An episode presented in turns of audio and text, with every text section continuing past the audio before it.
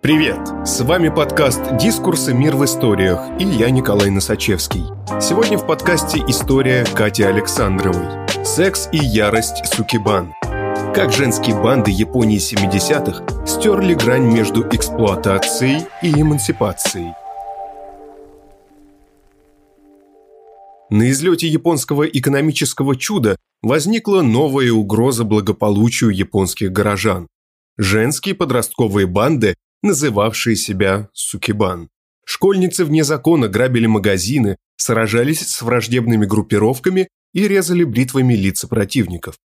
Вскоре слава Сукибан дошла до режиссеров крупных киностудий. Так возник параллельный мир девичьих банд. Мир сексуализированных фантазий, пойманных на пленку. Спустя 40 лет, в 2010-х, давно исчезнувшая субкультура породила новый миф. Девчонки, прятавшие ножи под длинными юбками и осторожно относившиеся к новой чувственности, стали воплощением идеала женской силы и эмансипации. Разбираемся, что толкало девушек на преступления, как сукибан изменили гендерные отношения в Японии и почему сложно провести границу между эксплуатацией образа опасных крошек и женским освобождением.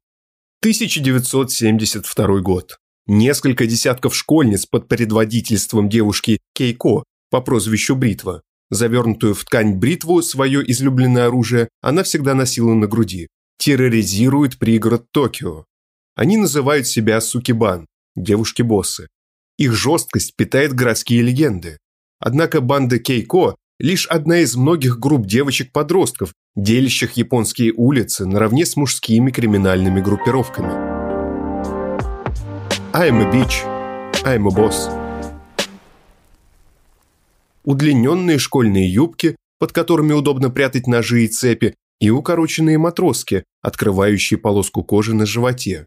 Вышитые на подкладке пиджаков антиавторитарные послания на канзе и драконы с традиционных японских гравюр. Ответ моде на все американское. Выкрашенные в рыжеватый блонд волосы и тонко выщипанные брови. Бамбуковые мечи украденный из школьного спортзала. Пальцы, поднятые в жесте «Ви». Такими на нас с фотографией глядят Сукибан, участницы японских школьных банд 60-70-х годов. В 1965 году доля девушек среди японских несовершеннолетних преступников составляла 10%. К началу 80-х цифра выросла до 19%. Выросло и количество насильственных преступлений, совершаемых ими. В токийское объединение шоплифтерок входило порядка 80 девушек, а крупнейшее объединение Сукибан – женский преступный союз Канта, куда в том числе входили токийские группировки, насчитывало ни много ни мало 20 тысяч девушек со всей Западной Японии. Для сравнения, в рядах японской мафии Якудза, не принимавшей в свои ряды женщин, на тот момент состояло около 100 тысяч человек. При том, что история Якудза насчитывает 4 века, а взлет и падение Сукибан заняли всего два десятилетия. Как и Якудза, союз Канта поддерживал жесткую внутреннюю иерархию. У него было подобие совета директоров и даже свой бухгалтер. К началу 80-х женские банды влились в более широкое криминальное течение басадзоку, переоделись в кожанки и пересели на байки, а субкультура сукибан начала сходить на нет. Однако первые школьницы вне закона успели реформировать японскую моду, кинематограф и гендерные отношения, и следующие 40 лет оставались вдохновительницами манг, аниме и фильмов. «Хулиганка-детектив», манга появилась в 76-м, а последний фильм франшизы вышел в 2006-м, «Кровь. Последний вампир» 2000-й, «Девочка-пулемет» 2008 и популярного западного кино «Смотри, убить Билла». К концу нулевых интерес к ним стал утихать, но в середине 2010-х проснулся вновь. Сукибан обрели новую жизнь как идеал girl power, став героинями тамблер-постов и статей на Vice. Они начали с нарушения школьных норм. Переделывали под себя униформу, красили и завивали волосы, что было строго запрещено правилами, и носили такие маленькие портфели, что в них еле могла бы поместиться пара тетрадок. Портфели специально варили в кипящей воде, чтобы они сели. Простой способ показать свое пренебрежение к образовательному процессу. В японском обществе, живущем по строгим правилам, даже небольшие нарушения дресс-кода были настоящим бунтом. и гораздо более серьезным, чем расцветавшая в то время среди западных школьников мода на панк.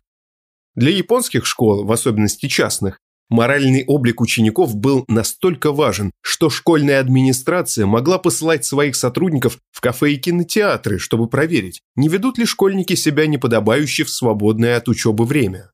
За Сукибан, которые были ученицами бедных школ в рабочих районах, следить было некому. Внешний вид Сукибан привлек внимание полицейского управления Токио, где заявили «развращенность начинается с одежды» и потребовали ужесточить требования к школьной форме. В книге Китридж Черри «Woman's Word», что японские слова говорят о женщинах, перечислены приметы стиля сукибан, которые японская полиция в своих памфлетах окрестила предзнаменование морального падения. Разноцветные носки, подвернутые рукава, завитые волосы и удлиненные юбки. Тем не менее, отношение полицейских к участникам подростковых банд было скорее снисходительным. В японском законодательстве, касающемся несовершеннолетних преступников, большую роль играет понятие пределиквинси – пределинквентное поведение, когда подросток, согласно японским законам человек до 20 лет, совершает поступки, которые не являются преступлениями, но могут привести к их совершению в дальнейшем. Это расценивается как симптом криминальной тенденции. Такое поведение обозначается термином «гюхан», который включает в себя прогулы уроков, связь с плохими компаниями, курение и употребление алкоголя, любовь к игровым автоматам и просмотру порно. Любой подростковый бунт жестко ограничен не только ювенальной юстицией, но и внутренними школьными правилами. Так, в уставе одной из школ префектуры Нигата прописаны запреты на просмотр фильмов без родителей и поездки в школу на велосипеде. Считалось, что пределинквентное поведение – просто фаза, которую школьники скоро перерастут. В 1972 году, на пике популярности Сукибан, картина несколько изменилась. Число подростков, которые состояли на учете как пределинквентные, начало резко падать. Это было связано с изменением наркотического законодательства. Использование клея и растворителя краски в качестве наркотиков криминализировали неблагополучные подростки официально стали преступниками. Однако Сукибан не ограничивался тем, что нюхали клей и травили одноклассниц. Дети со станции Акихабара участвовали в драках, грабежах и вооруженных стычках с другими бандами, употребляли стимуляторы и вовлекались в проституцию. Впрочем, до убийств и серьезных насильственных преступлений доходило редко. No Hope Kids – в начале 70-х, на излете японского экономического чуда, темпы роста экономики Японии начали неумолимо снижаться. В 1973 году разразился нефтяной кризис. Арабские страны отказались поставлять нефть государствам, поддерживавшим Израиль в Четвертой арабо-израильской войне, среди которых была и Япония.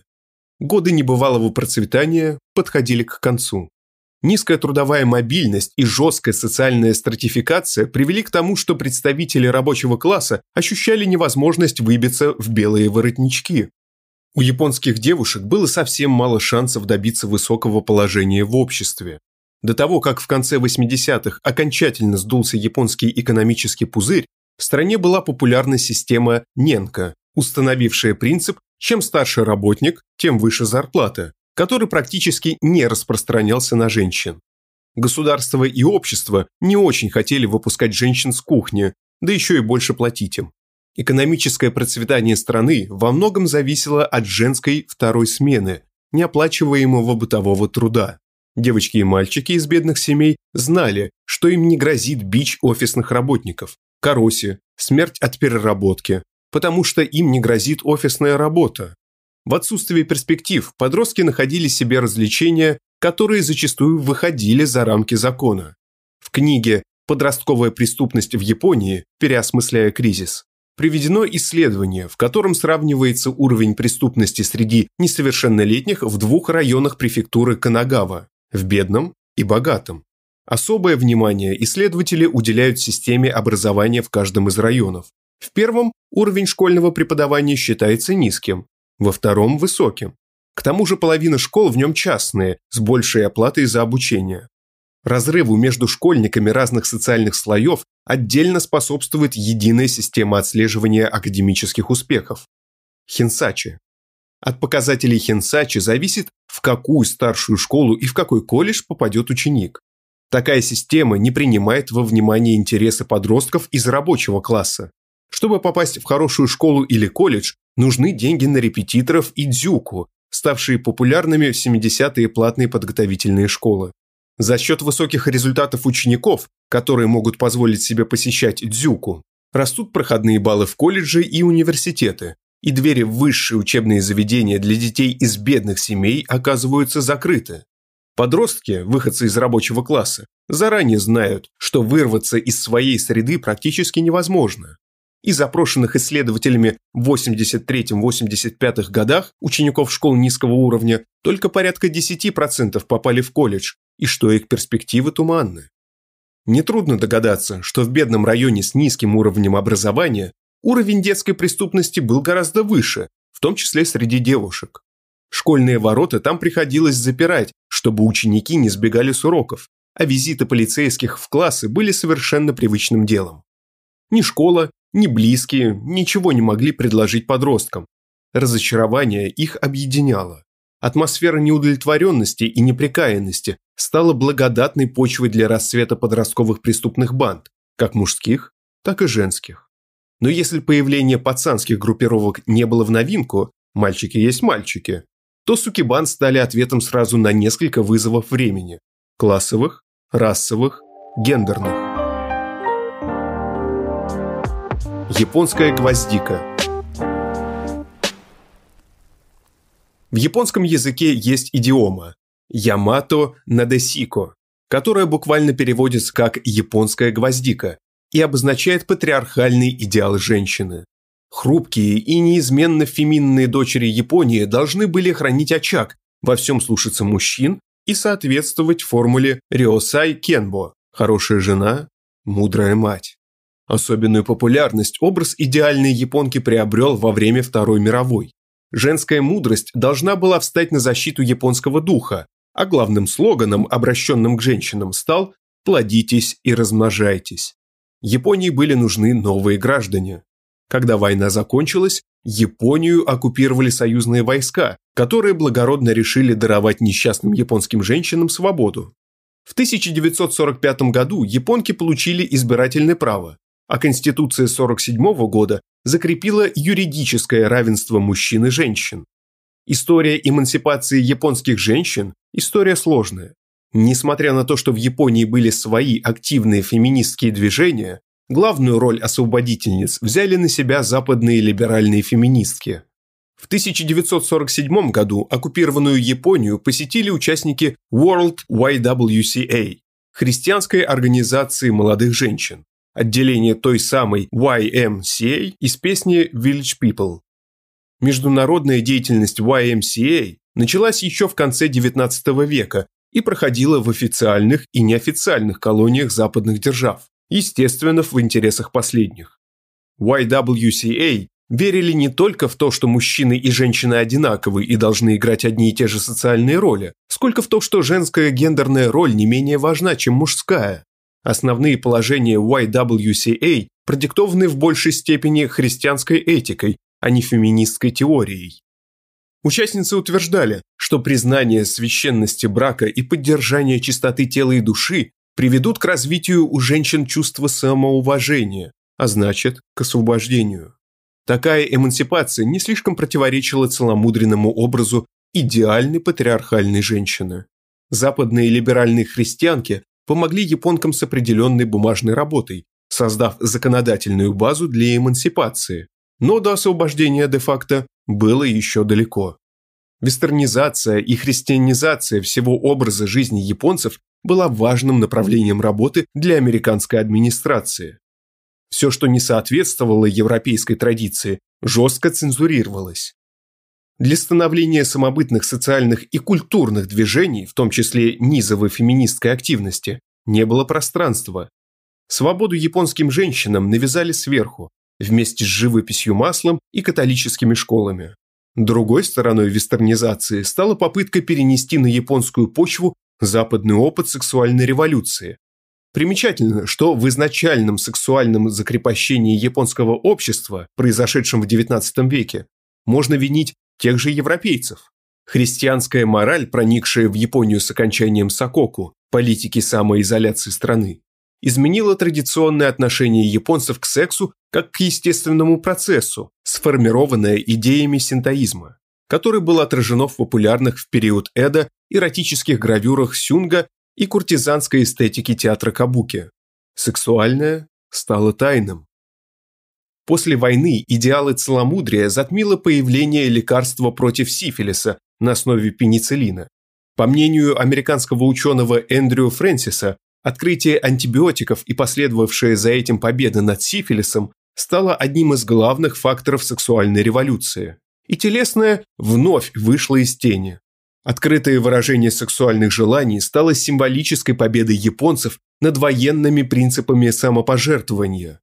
При этом забвению были преданы такие травмы военного времени, как станция утешения, военные бордели на оккупированных Японией территориях, куда угоняли местных девушек, и анфу, женщин для утешения, как их называли.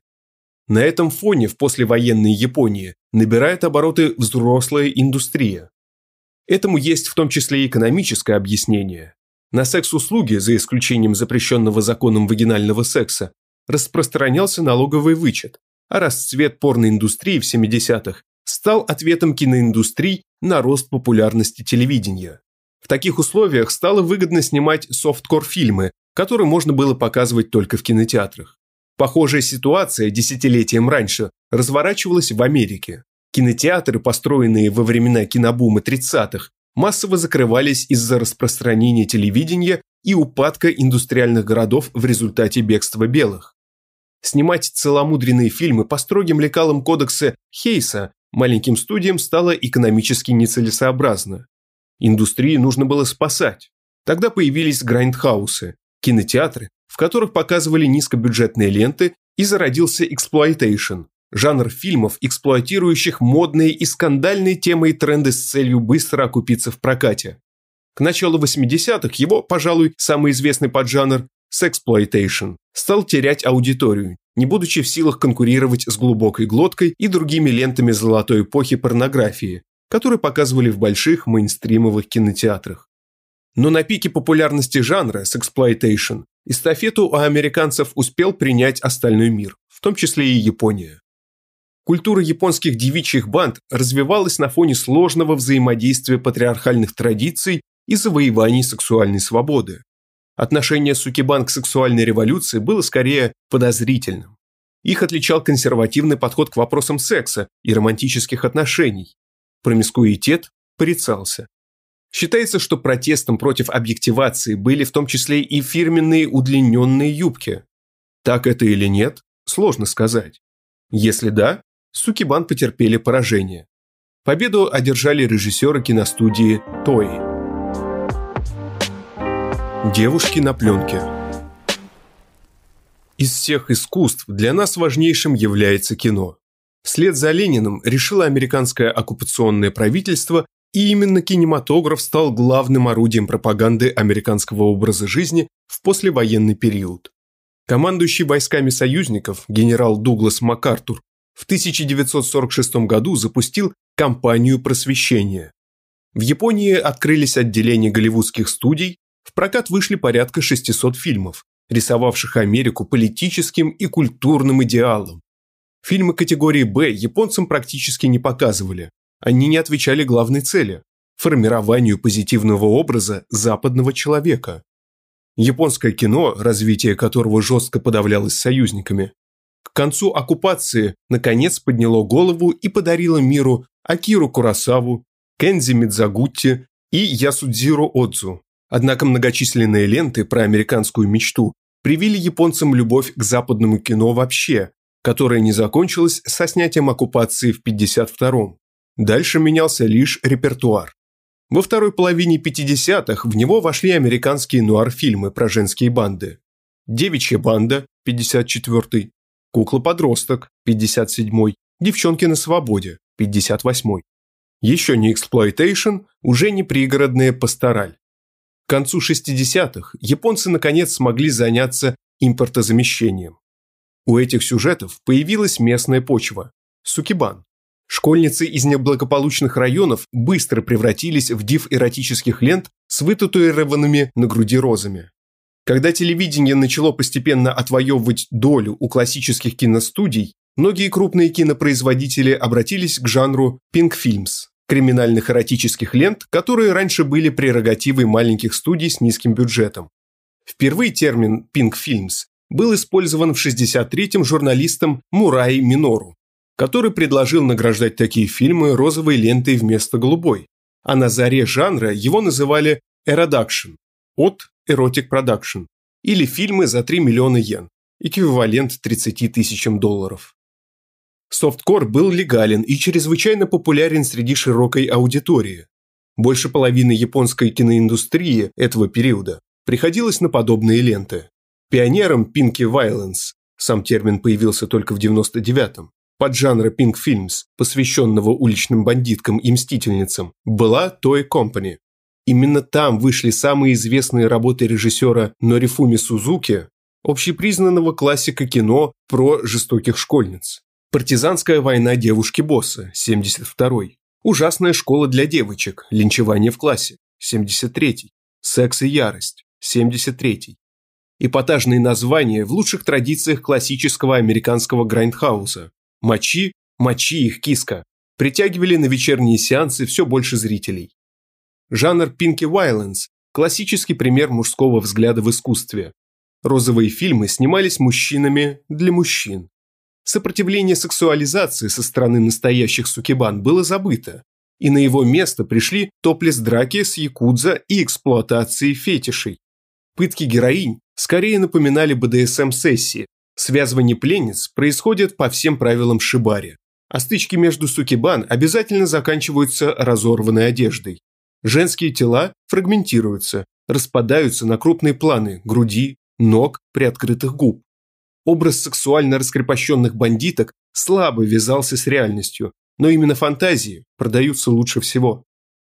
Однако вуаристский взгляд зрителя-мужчины встречается с ответным взглядом разъяренной героини, готовой к мести. Любой подсматривающий будет замечен и жестко наказан.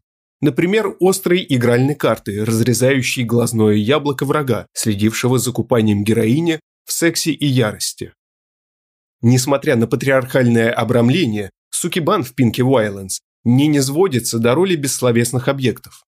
Зрители идентифицируют себя именно с ними, а не с мужскими персонажами, выступающими в качестве обреченных на проигрыш антагонистов.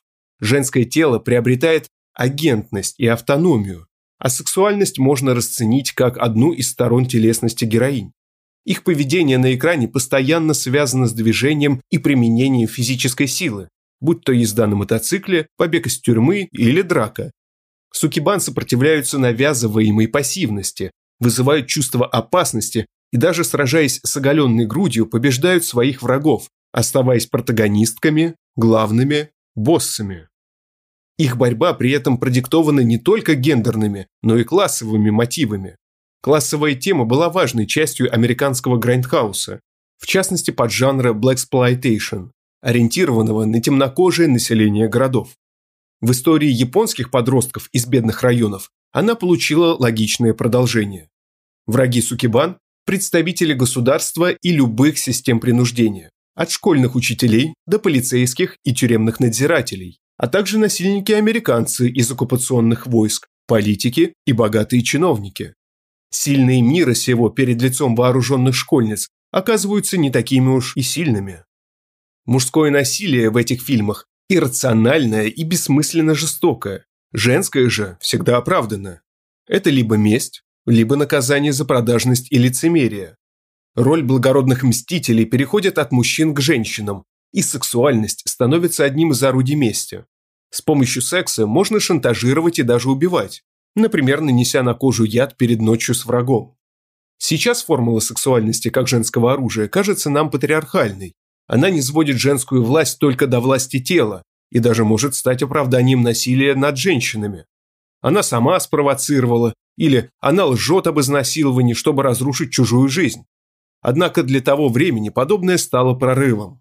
Образ женщины-актора, для которой невозможна пассивность и молчаливое принятие судьбы, присущие патриархальным японским гвоздикам, был совершенно революционен. Если средневековый самурай совершал сипуку, его жена должна была последовать за ним.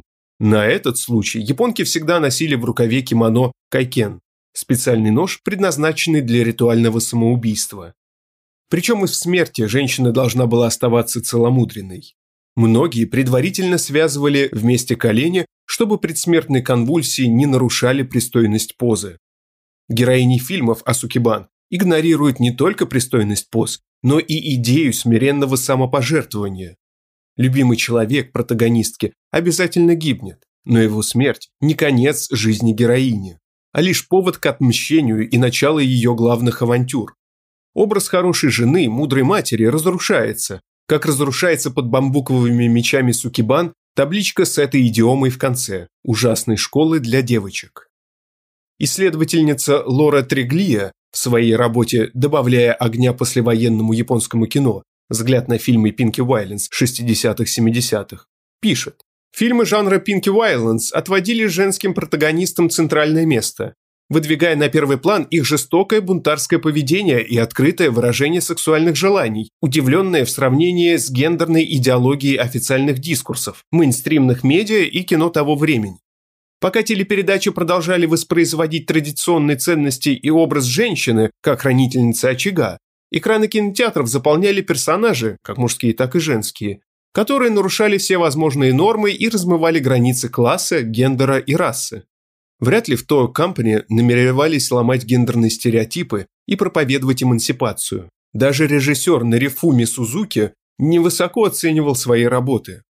Я снимал фильмы по запросу компании, на которую работал. Так что, пожалуйста, не считайте их выражением моей личной философии. Я был торговцем низкопробного кино, ремесленником, свободным от идеологии. Однако Пинки Уайлендс – это тот случай, когда результат затмил намерение. Японские гвоздики были растоптаны кедами киношных сукибан.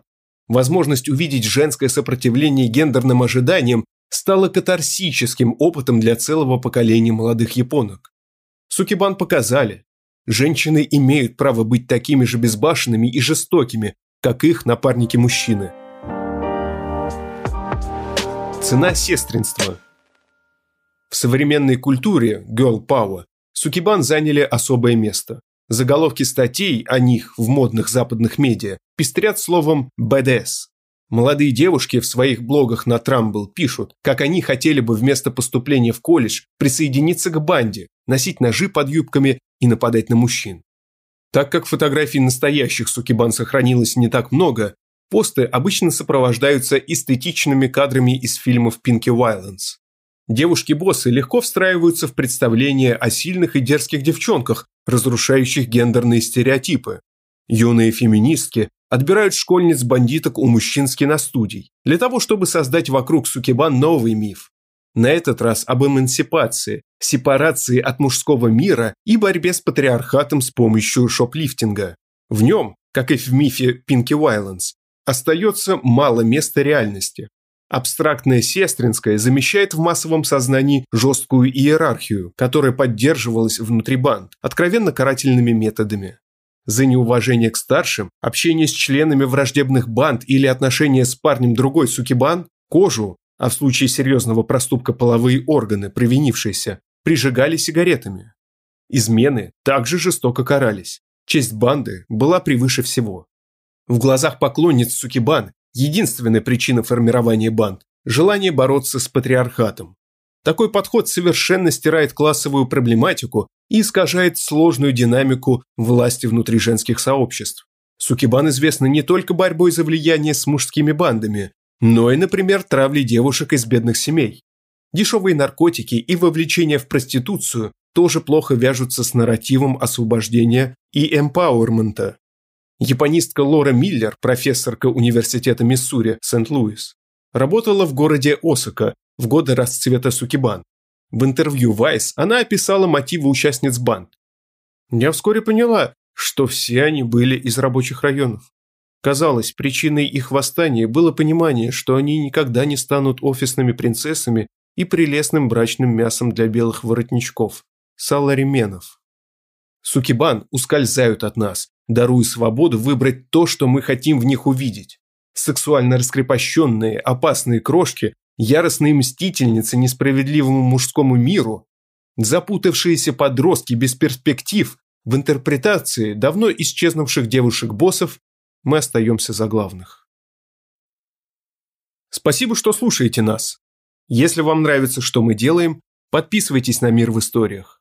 Нас можно найти на всех подкаст-площадках. Там же можно и оценить наш подкаст. «Дискурс» – некоммерческий журнал. Поддержать подкаст можно на нашем сайте.